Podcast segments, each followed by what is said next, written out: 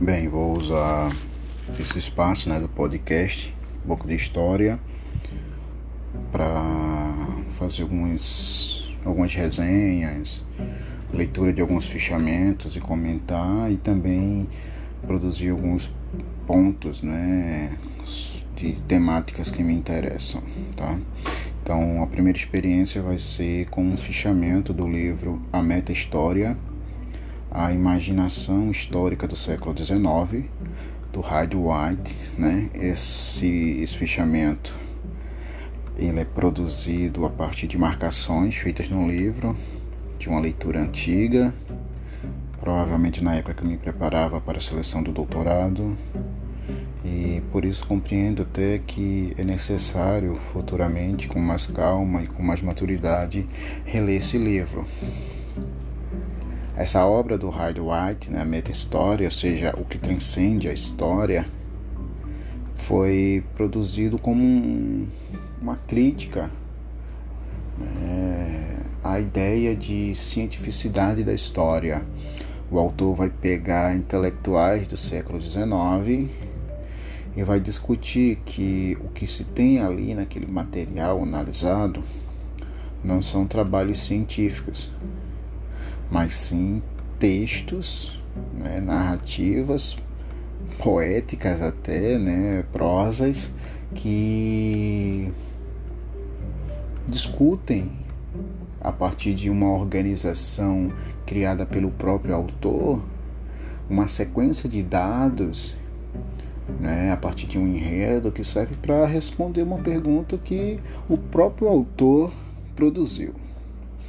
Então vou fazer algumas leituras aqui de uns pontos que eu considero importante.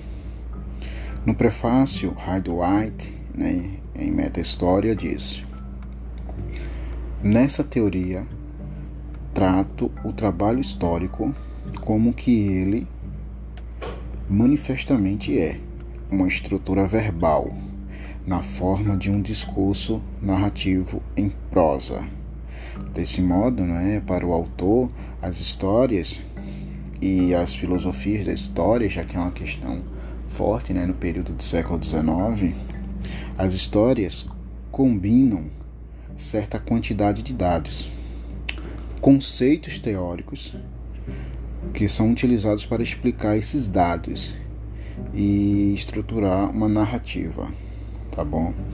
Para o autor, ele estabelece sete pontos, né, sete conclusões gerais a partir de uma suposta consciência histórica oitocentista.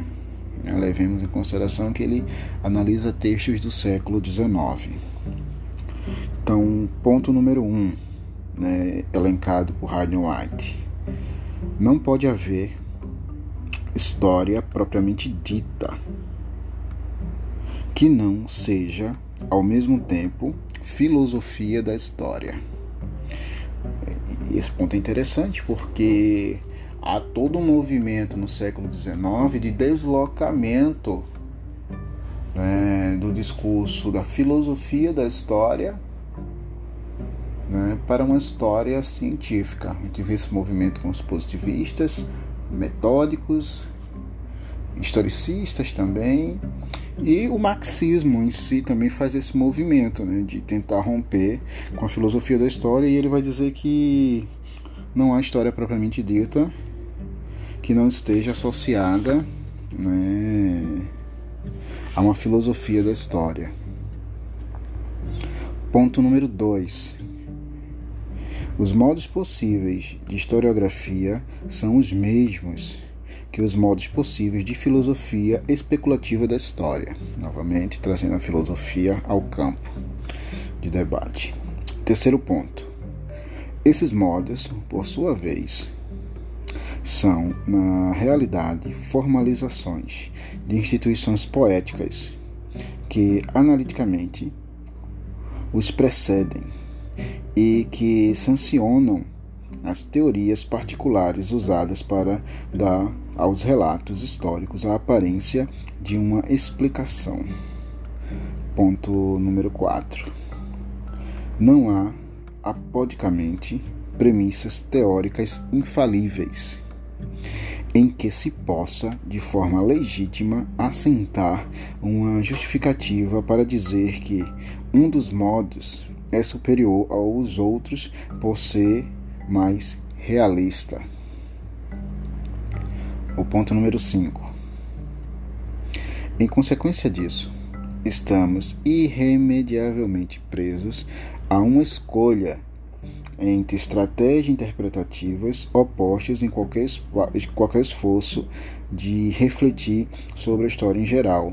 Lembra aqui né, do Durval ao discutir o texto dele sobre Thompson, né, uma leitura safada do Thompson, em que ele também traz essa discussão. Ele vai dizer, olha, concordando né, com Hyde White, com Sertor, o Durval diz que a escolha por um posicionamento teórico metodológico não se dá por uma seleção de maior ou menor cientificidade, mas sim o porquê essas, né, o porquê esses métodos, essas estratégias são propícios ao trabalho e ao objetivo do pesquisador. É uma escolha pessoal nesse momento. Ponto 6, voltando aqui ao, aos pontos elencados por Radion White. Ponto 6. Como corolário disso, os melhores fundamentos para escolher uma perspectiva da história em lugar de outro são, em sua última análise, antes estéticos ou morais que epistemológicos. E por fim, né, o ponto número 7, em que o Haydn White diz: a exigência de cientificação, cientificização da história representa apenas a declaração de uma preferência por uma modalidade específica de conceitualização histórica, cujas bases são ou morais ou estéticas, mas cuja justificação epistemológica ainda está por estabelecer, tá bom? Então isso se aproxima bastante esses três últimos pontos do que o Doval né, chega a discutir. Bem, vamos à introdução. A introdução tem um subtítulo título que é A Poética da História.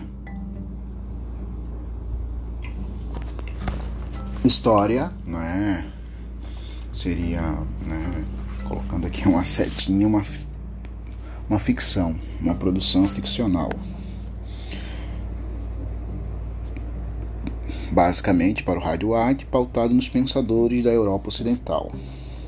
E aí ele elenca de Valery e Heidegger a Sartre, Levi-Strauss e Michel Foucault.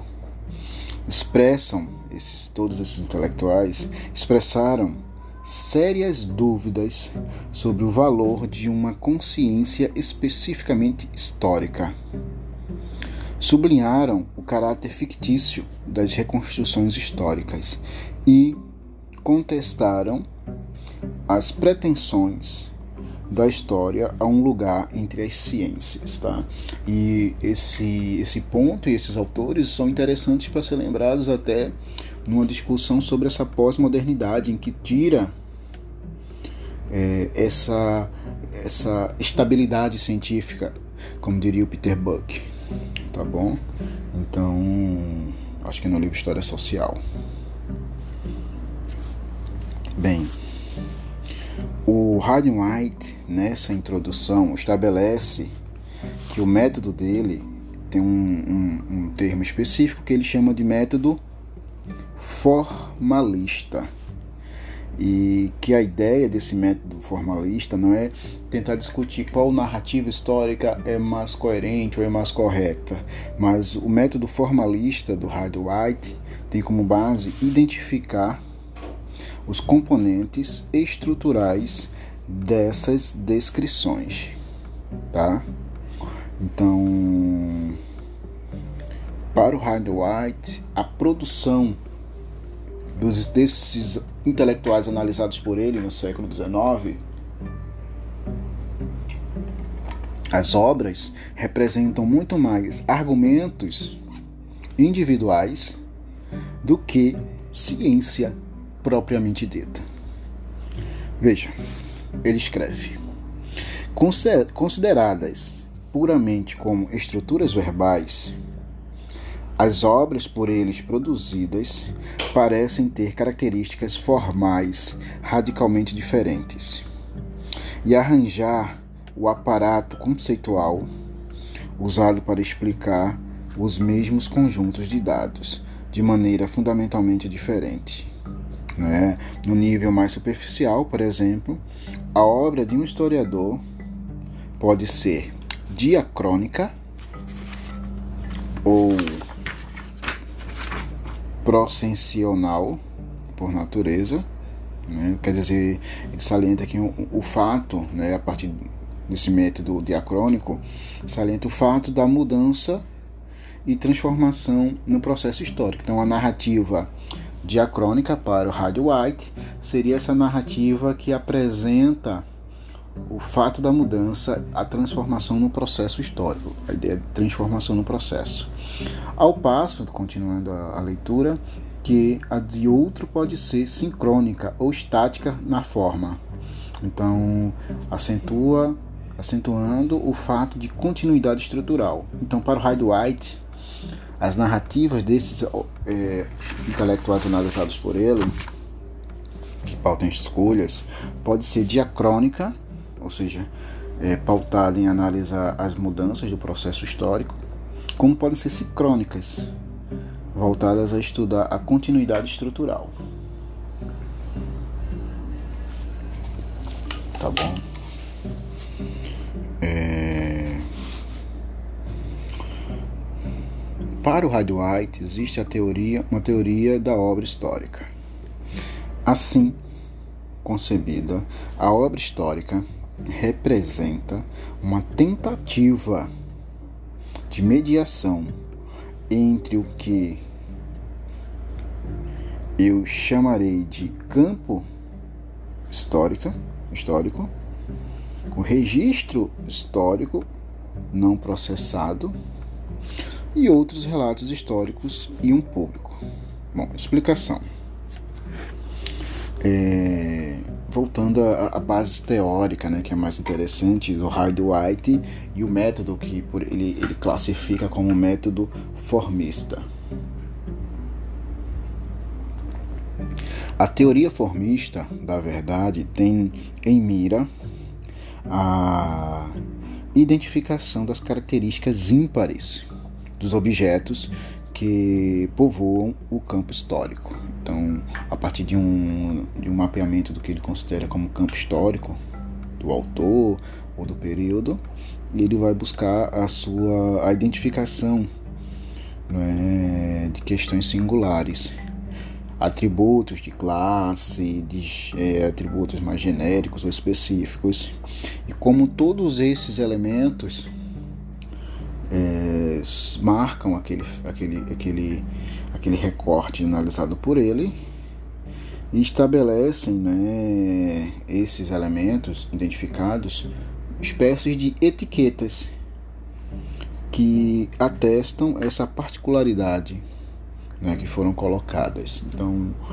é, mapear essas essas singularidades, né, essas questões ímpares dentro do campo histórico, mas não só mapear, mas perceber como elas são utilizadas como etiquetas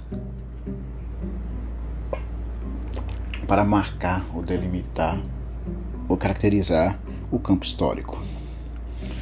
O Hyde White escreve: quando o historiador estabelece a unicidade dos objetos particulares do campo ou a variedade dos tipos de fenômenos que o campo manifesta fornece uma explicação formista do campo como tal. Tá bom? O Hardwhite, em outro momento, né, da sua obra, ainda discutindo sobre o a obra do historiador, a obra histórica, ele diz assim: Penso que o momento ético de uma obra histórica se reflete no modo de implicação ideológica pelo qual uma percepção estética, a ideia da estética, né? E como essa a estética, a elaboração do enredo, então como o momento da produção de uma obra histórica, ela interfere na estética da escrita, né? E da escolha de produção do enredo, e uma operação cognitiva, ou seja, o argumento. Podem e aí como podem combinar-se para deduzir enunciados prescritivos daqueles que parecem ser puramente descritivos ou analíticos. Então é interessante porque quando ele pega essas obras do século XIX, é, ele, ele busca então seu esforço de análise perceber como o momento da produção das obras históricas né, foram mobilizadas percepções estéticas, no caso de enredo, de produção da narrativa, e a operação cognitiva, da produção dos argumentos e como eles se estabelecem para se criar um enunciados que pretendem indicar ou mostrar o que considera ser correto, verdadeiro.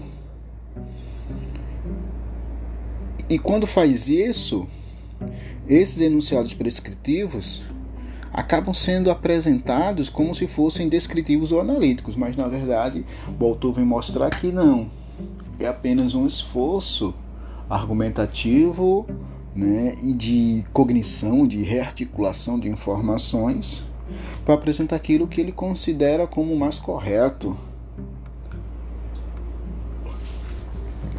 Tá? É...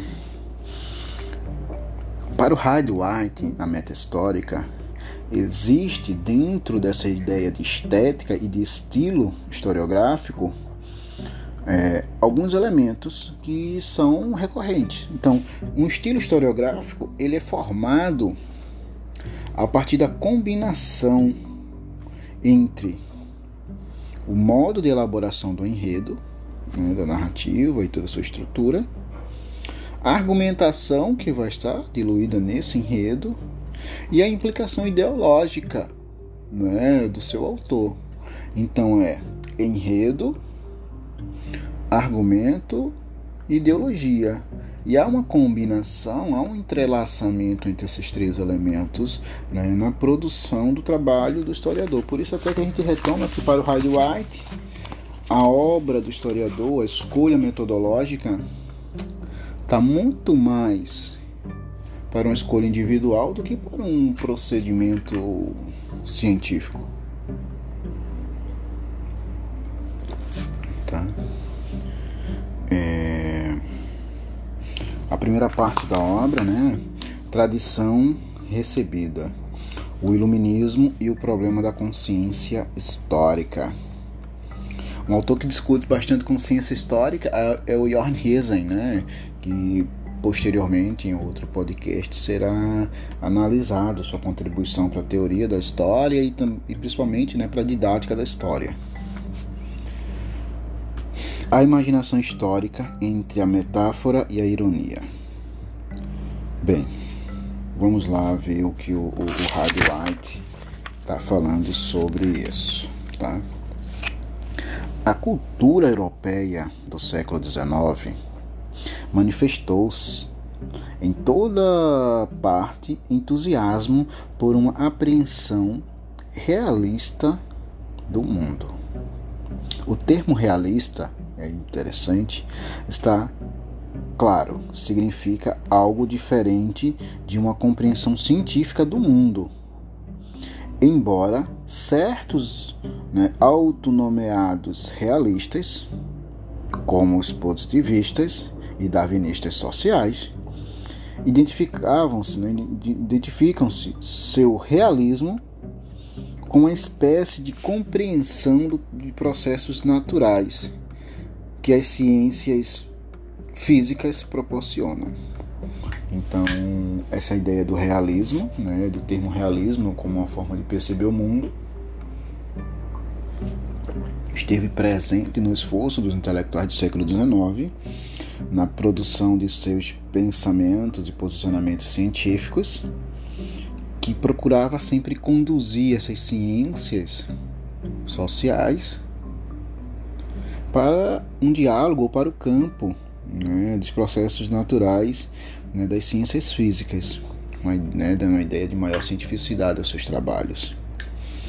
Ser realista para o Hyde White é, também extrair desta clara apreensão da realidade conclusões apropriadas para levar uma possível vida com base nisso. Então, a,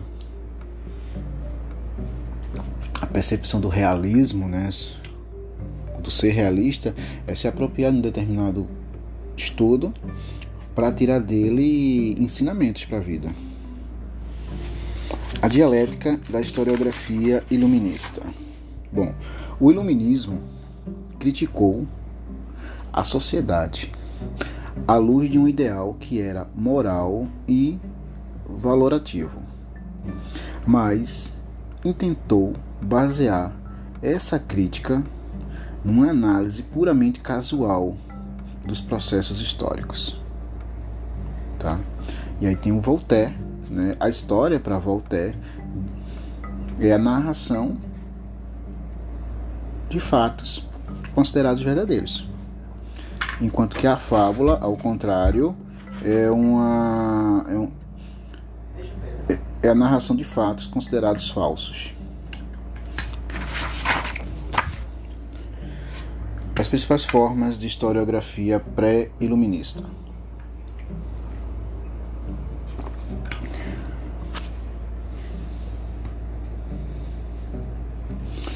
Principais formas de historiografia pré-iluminista. Então vamos lá, a partir de agora né, eu vou começar a fazer algumas leituras mais atentas né, e aos poucos fazendo, continuando né, com a indicação de alguns comentários quando necessário.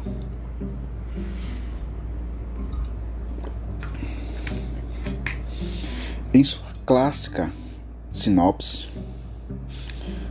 da história da escrita histórica. É, Edouard Fournet, Fuerte, Fuerte,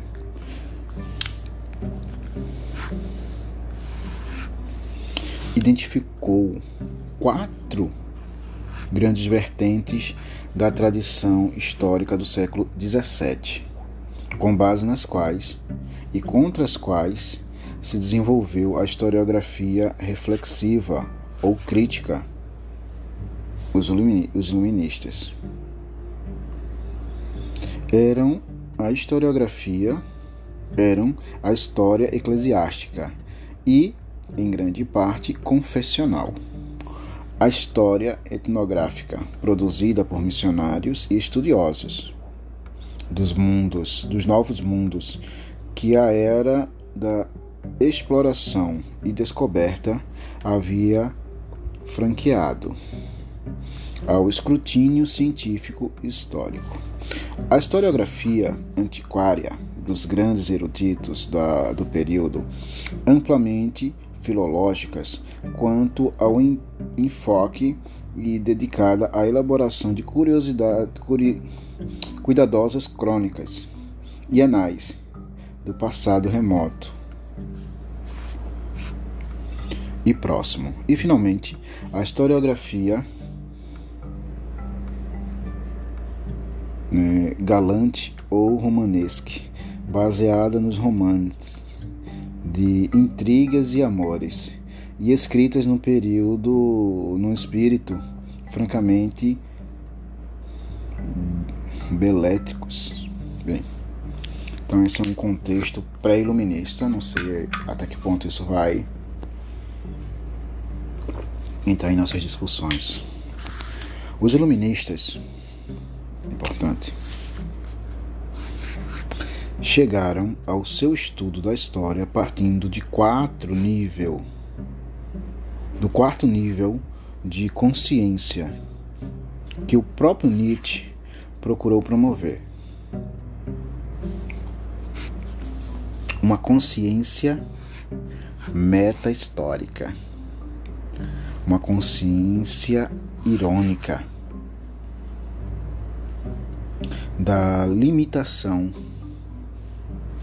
que a natureza impõe a todas as ações humanas e da restrição que a finitude humana impõe a todos os esforços de compreender o mundo pelo pensamento ou pela imaginação.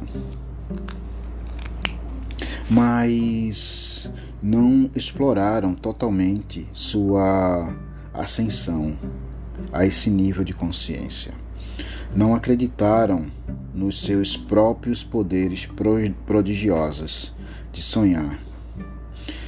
Eu tá escrito em sua autoconsciência irônica devia ter liberado. Para eles, a imaginação era uma ameaça à razão. Para os iluministas, a imaginação era uma ameaça à razão e só podia ser disseminada no mundo sob, sobre, sob as mais rigorosas coerções racionais. Isso aqui foi uma visão é, pré-iluminista, né? E aí tem essa questão da racionalidade e da, do receio à criatividade. Bem. Vamos tratar agora, a partir desse momento, de alguns nomes que são muito importantes, né? E que podem ser elencados em vários momentos e em circunstâncias distintas né, sobre a discussão da historiografia.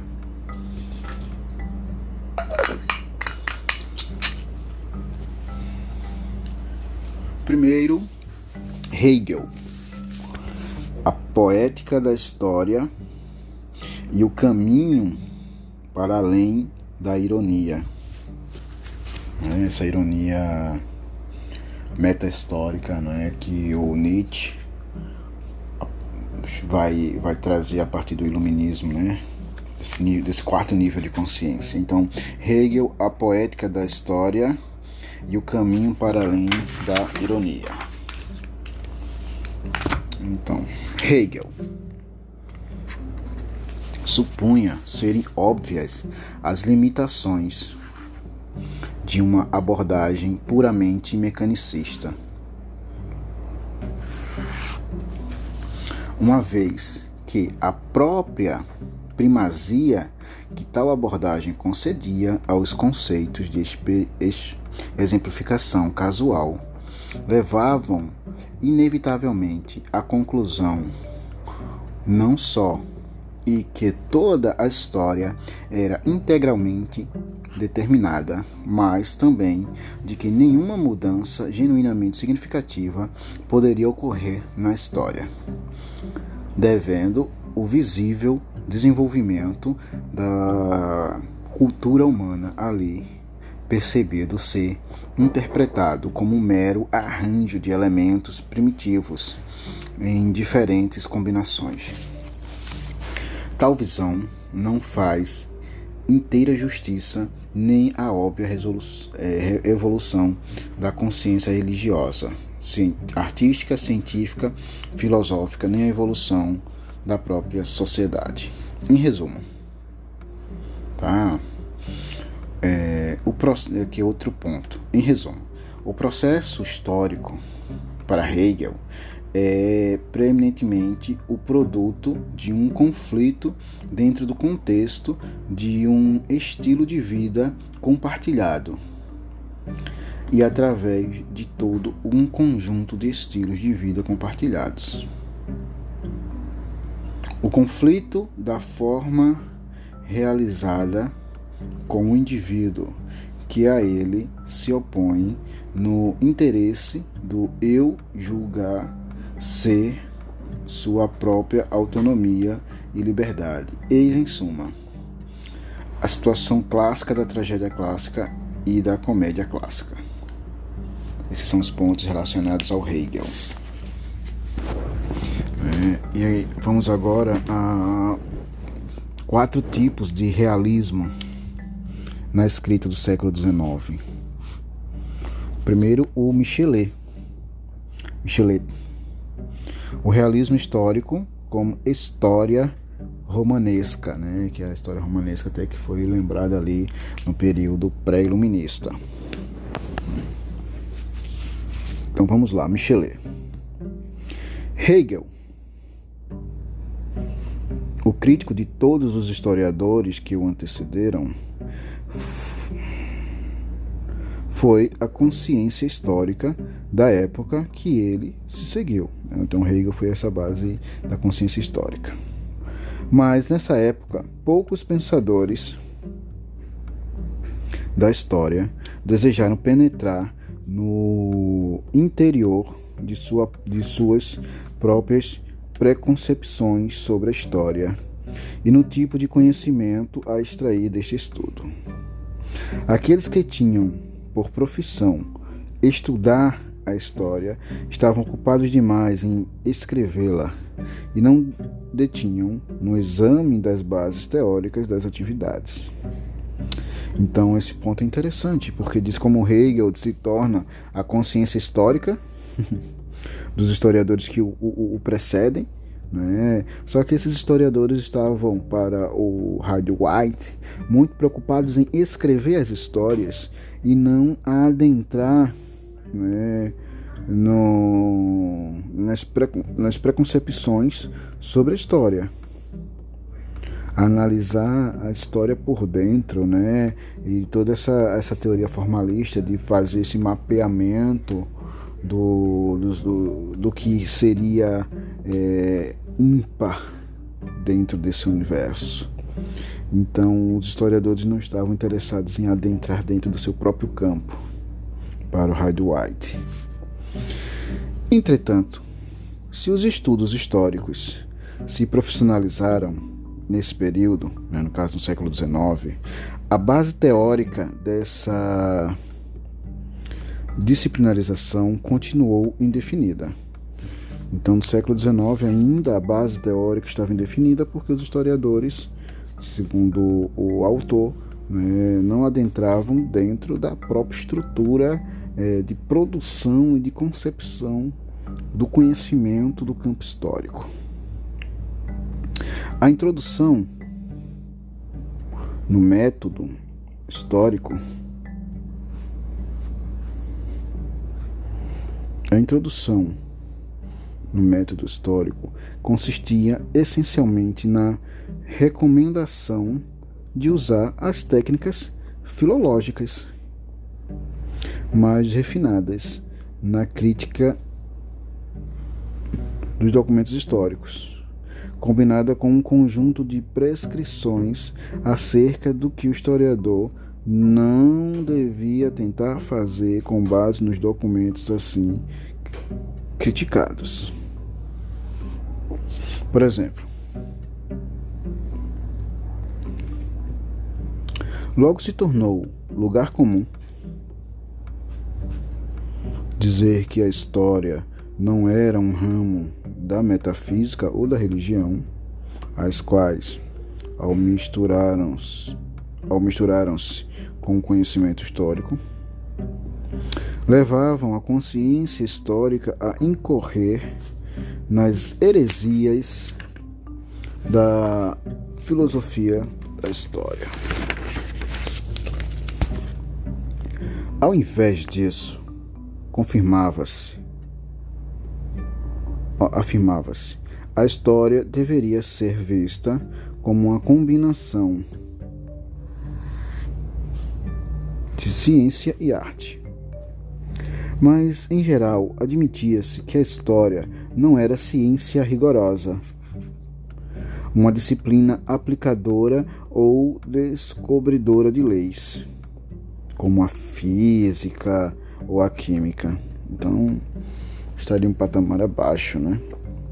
Isto é, a história não era uma ciência positiva. E o historiador devia contentar-se com uma concepção baconiana, empírica, indutiva, indutivista de tarefas científicas, o que poderia dizer que a historiografia devia parecer uma ciência pré-newtoniana. Então, essa aí é uma, uma descrição e uma discussão né, que precede esse processo de cientificação da história.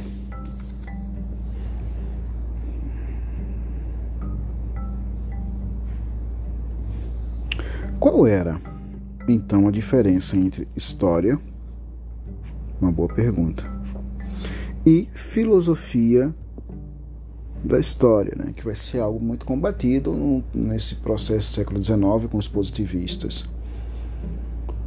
Os quatro mestres historiadores do século XIX deram diferentes respostas a essa pergunta mas todos concordavam em que uma verdadeira história deveria ser escrita sem preconcepções,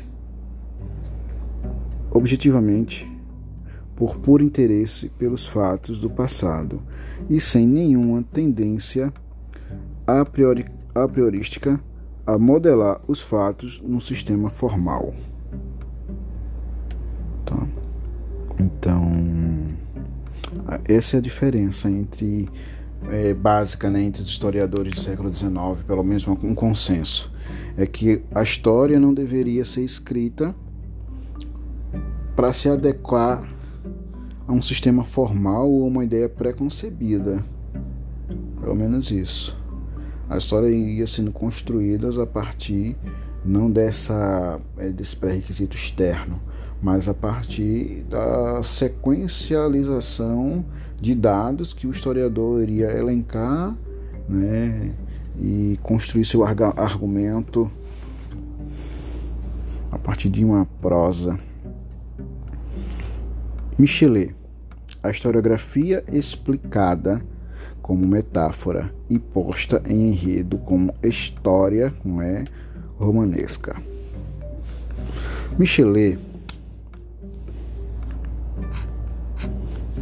negou explicitamente que fosse romântico. O movimento romântico o tinha ignorado.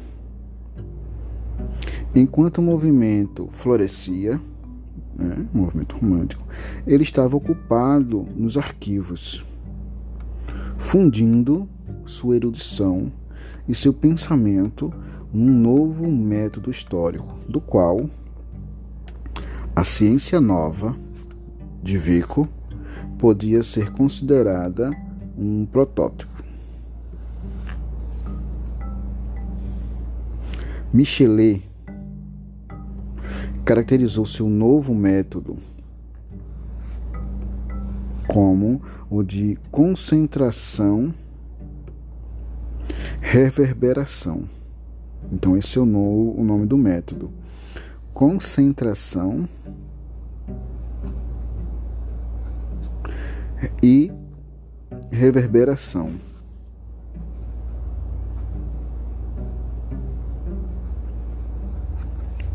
Esse é o método do Michelet. Concentração e reverberação. Dizia né, que o método lhe assegurava uma chama suficientemente intensa para fundir todas as diversidades aparentes. Desenvolver-lhes na história a unidade que tinha em vida. Então, o método né, do Michelet, que é o da concentração e reverberação, tinha como objetivo né, como dito aqui, é fundir, juntar, unir todas as diferenças aparentes, devolver-lhes né, na história a unidade que tiveram em vida. Como se vê, porém, esse novo método não era senão uma elaboração de implicações do modo de metáfora, concebida como um meio para permitir ao historiador efetivamente adotar, ressuscitar e reviver o passado em sua totalidade. Então, o método, né, esse método do Michelet, ele além de dar, além de ter, ele traz esse, essa ideia da, de fundir todas as diversidades aparentes como, e dar uma unidade, como ele acreditava em ter enquanto vida, permitia ao historiador efetivamente adotar e ressuscitar né, o passado e reviver o passado em sua totalidade. Reviver o passado em sua totalidade. Isso que é pretensão em Michelet. Michelet buscou uma fusão simbólica.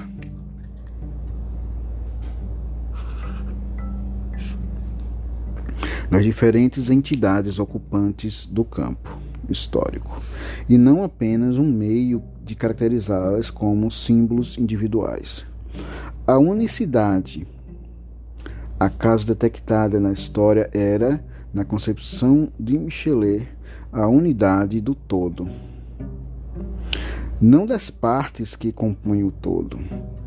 A individualidade das partes só é só aparente a importância delas deriva das, da sua combinação de símbolos de unidade de todas as coisas na história como na natureza. Almejar vir a ser. Michelet né, deu às sua, suas histórias o enredo de dramas de revelação, de libertação, de um poder espiritual que luta para se livrar das forças da treva, uma redenção. Lembro que no período da graduação a gente chegou a ver uma das obras do Michelet, né, fazendo um comentário, que era sobre a Joana d'Arc. Bem, voltemos aqui à leitura.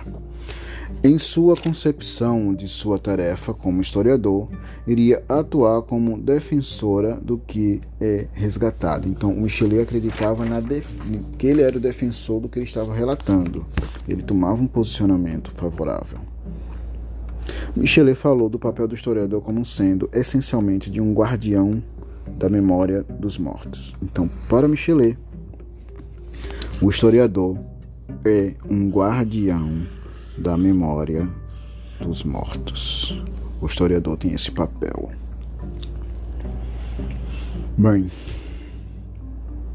outro nome né, para se destacar sobre essa ideia do realismo é o do Rank. Rank, o realismo histórico como comédia.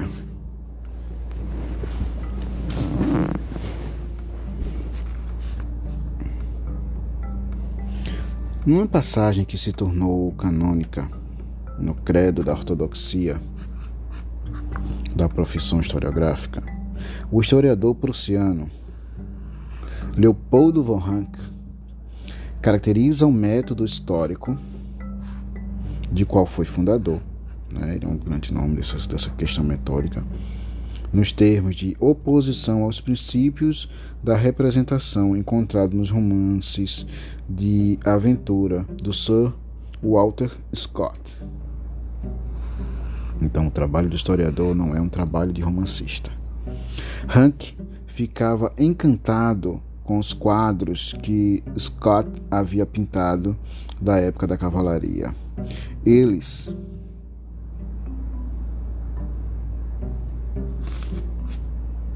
lhe tinham inspirado o desejo de conhecer mais amplamente aquela época, de vivê-la de maneira imediata. E por isso, fora as fontes históricas, as fontes história de história medieval, aos documentos e aos relatos contemporâneos da vida naquele tempo. Escandalizou-se ao descobrir não só os quadros de Scott eram em grande parte produtos de fantasia, mas também que a vida real da Idade Média era mais fascinante do que qualquer descrição novelística dela jamais poderia ser. Hank descobria que a verdade era mais estranha do que a ficção. E ele, infinitamente, é a realidade infinitamente mais satisfatória. É interessante isso, né? E aí quando for abordar o Rank, talvez trazer essa ideia, né, de que o, Van, o, o ele se volta às obras de arte e a produtos contemporâneos a ele sobre a Idade Média e ao choque que ele toma ao se voltar para analisar fontes históricas que a realidade, que tudo aquilo que ele antes é, fascinava ele, era tudo obra da imaginação e que a realidade era muito é, mais fascinante. Isso faz procurar as fontes históricas.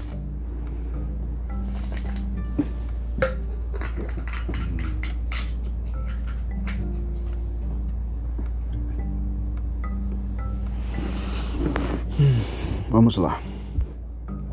A concepção de Rank.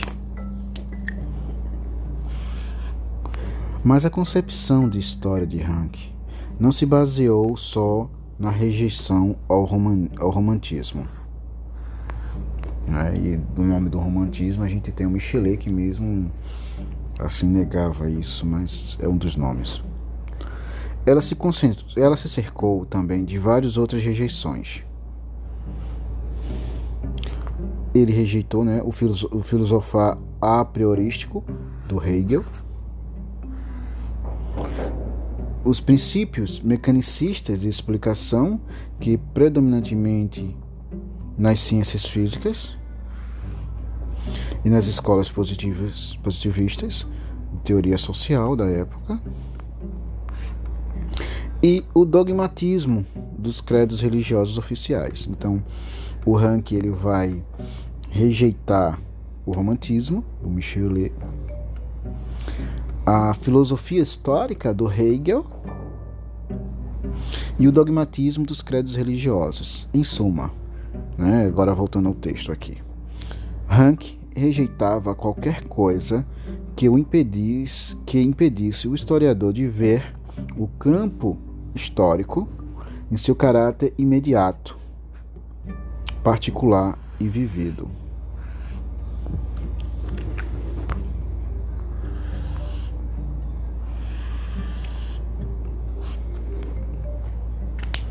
Bem, realismo doutrinário. Isso aqui é só a obra do Hyde White. Isso aqui não é nenhum ponto, hein, gente? Meu pai. Bom, realismo doutrinário. Isso não queria dizer, como concluímos algumas das inter, alguns intérpretes de Rank, que sua concepção de objetividade se aproximava da do empirista ingênuo. Muito mais do que isso estava em jogo na visão de mundo que desde então passou a se chamar de historicismo. Essa visão de mundo está escudada em várias preconcepções peculiares a setores específicos da comunidade acadêmica da época de Rank. A fim de distinguir a concepção peculiar do realismo que ele, que ele promovia naquele tempo e diferenciá-la das concepções românticas, idealistas e positivistas de realismos, contra as quais foi proposta, é, eu a chamei de realismo, eu no caso Hard White, né, eu a chamei de realismo doutrinário, pois ela supõe ser a realidade um ponto de vista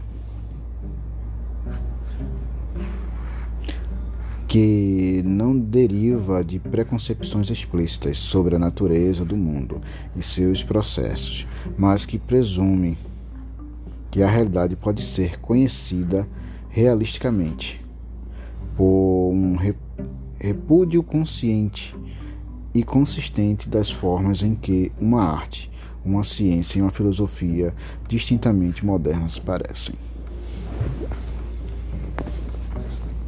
Rank considerava o, os problemas humanos solúveis apenas dentro do contexto da nação e das instituições formadas nela para refrear aqueles impulsos que julgava serem inevitavelmente destrutivos, destrutivos em suas formas imediatas de expressão. Esse trecho é muito importante até para a gente entender o historicismo. Né? Eu vou reler aqui. Rank considerava os problemas humanos solúveis apenas dentro do contexto da nação e das instituições formadas nela, né, da nação, para refrear aqueles impulsos que julgavam serem inevitavelmente destrutivos em suas formas imediatas de expressão. Via em qualquer coisa que aparecesse a autoridade da igreja com a, como o materialismo e o racionalismo, ou a nação como o socialismo, comunismo ou a religião ecumênica, uma ameaça própria à civilização. Outro nome, né? Tocqueville tenho até a leitura do Tocqueville, né, o resumo dele para a gente ver depois, caso seja possível.